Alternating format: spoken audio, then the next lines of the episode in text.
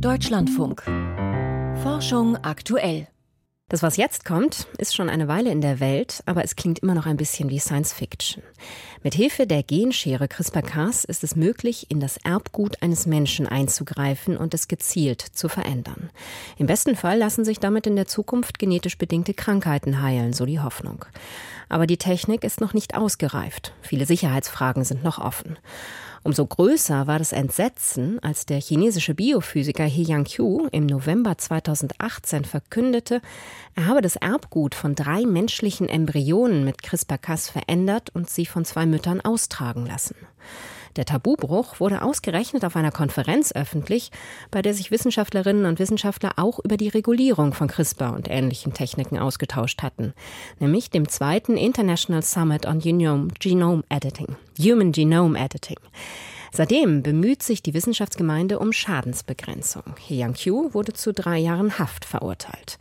Jetzt findet in London die dritte, der dritte International Summit on Human Genome Editing statt. Magdalena Schmude hat sich gestern den Auftakt angesehen. Es dauert gut 20 Minuten, bis an diesem Morgen zum ersten Mal sein Name fällt. He Yankui ist nicht nach London gekommen, doch auch ohne seine Anwesenheit wissen alle im Auditorium des Francis Crick Institute, welche Hypothek seit 2018 auf der Forschung mit CRISPR-Cas lastet. Während draußen eine Aktivistengruppe vor Designer-Babys warnt, macht Linda Partridge, die Vorsitzende der britischen Wissenschaftsorganisation The Royal Society, in ihrem Eröffnungsstatement noch einmal deutlich, in welchem Spannungsfeld sich die Forschung zum Genomediting befindet.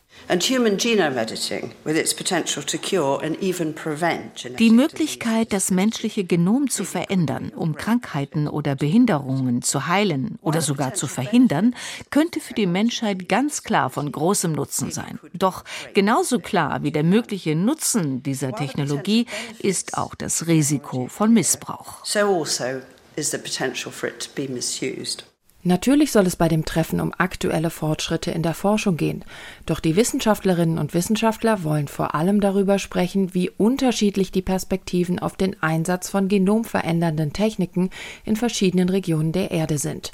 Denn sie könnten vielen Menschen mit genetisch bedingten Krankheiten helfen, die bisher keinen Zugang zu Therapien haben, zum Beispiel bei der Behandlung von Sichelzellanämie. Während uns die Wissenschaft Einsichten darüber liefern kann, wie genau und effizient das menschliche Genom verändert werden kann, die überall auf der Welt gelten, wird die Abwägung von Nutzen und Risiken einer Anwendung dieses Wissens sich unterscheiden, je nachdem, in welchem nationalen Kontext wir uns befinden. Da es keine Möglichkeit gibt, ein rechtlich verbindliches internationales Regelwerk zu installieren, liegt die Entscheidung über den Einsatz der Technik letztlich in der nationalen Zuständigkeit einzelner Staaten.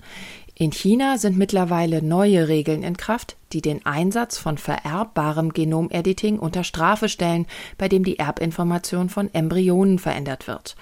Doch gerade für sogenannte somatische Genomveränderungen, also den Einsatz der Technik in Körperzellen, deren genetische Information nicht an die nächste Generation weitergegeben wird, sind die Regeln in vielen Ländern weniger strikt oder schlicht nicht existent. Eine Befürchtung ist deshalb, dass wirtschaftliche Interessen im Vordergrund stehen könnten. Robin Lovell Batch, Genetiker und Mitglied des Organisationskomitees. Meine große Befürchtung ist, dass möglicherweise unseriöse Firmen entstehen oder es behandelnde Ärzte oder Wissenschaftler gibt, die bereit sind, Genomveränderungen in einer unsicheren Art vorzunehmen. Das haben wir ja bei Stammzelltherapien gesehen, wo das weit verbreitet ist und Kliniken Behandlungen anbieten, die Schwindel sind und durch die schon Patienten zu Schaden gekommen oder gestorben sind. Deshalb war ich sehr besorgt über einen Bericht, dass in Honduras eine Firma Firma entsteht, die anbietet, so die Lebenszeit zu verlängern. Jantina de Vries, Bioethikerin von der University of Cape Town, sieht ähnliche Gefahren durch fehlende Regulation. We know that wir wissen, dass die Existenz von regulatorischen Lücken ein echtes Risiko darstellt, denn es führt zu Dingen wie Ethics Dumping, was bedeutet, dass Forschung gezielt in den Ländern angesiedelt wird, in denen es keine Regulierung gibt. Aus genau dem Grund, dass man Regulierung umgehen möchte. Eine weitere Sorge, der Nutzen der Technik könnte nicht bei denen ankommen, die sie am dringendsten brauchen. Denn wenn eine neue Therapie Millionen von Euro kostet oder in einem Land die medizinische Infrastruktur fehlt, um sie anzuwenden, profitieren am Ende zu wenige Menschen. Um das zu verhindern, müsse auch die Forschung selbst gerechter werden und zumindest zum Teil in den Regionen angesiedelt werden, in denen sie anschließend genutzt werden soll, sagt de Vries. Wenn wir nicht alle in den Wissenschaftsprozess einschließen, werden wir, so wie es früher schon passiert ist, am Ende mit Innovationen dastehen, die für einige, aber nicht für alle funktionieren. Noch bis Mittwoch wollen die Expertinnen und Experten sich zu diesen Themen austauschen. Magdalena Schmude war das über Hoffnungen und Sorgen zum Einsatz von Erbgut verändernden Techniken.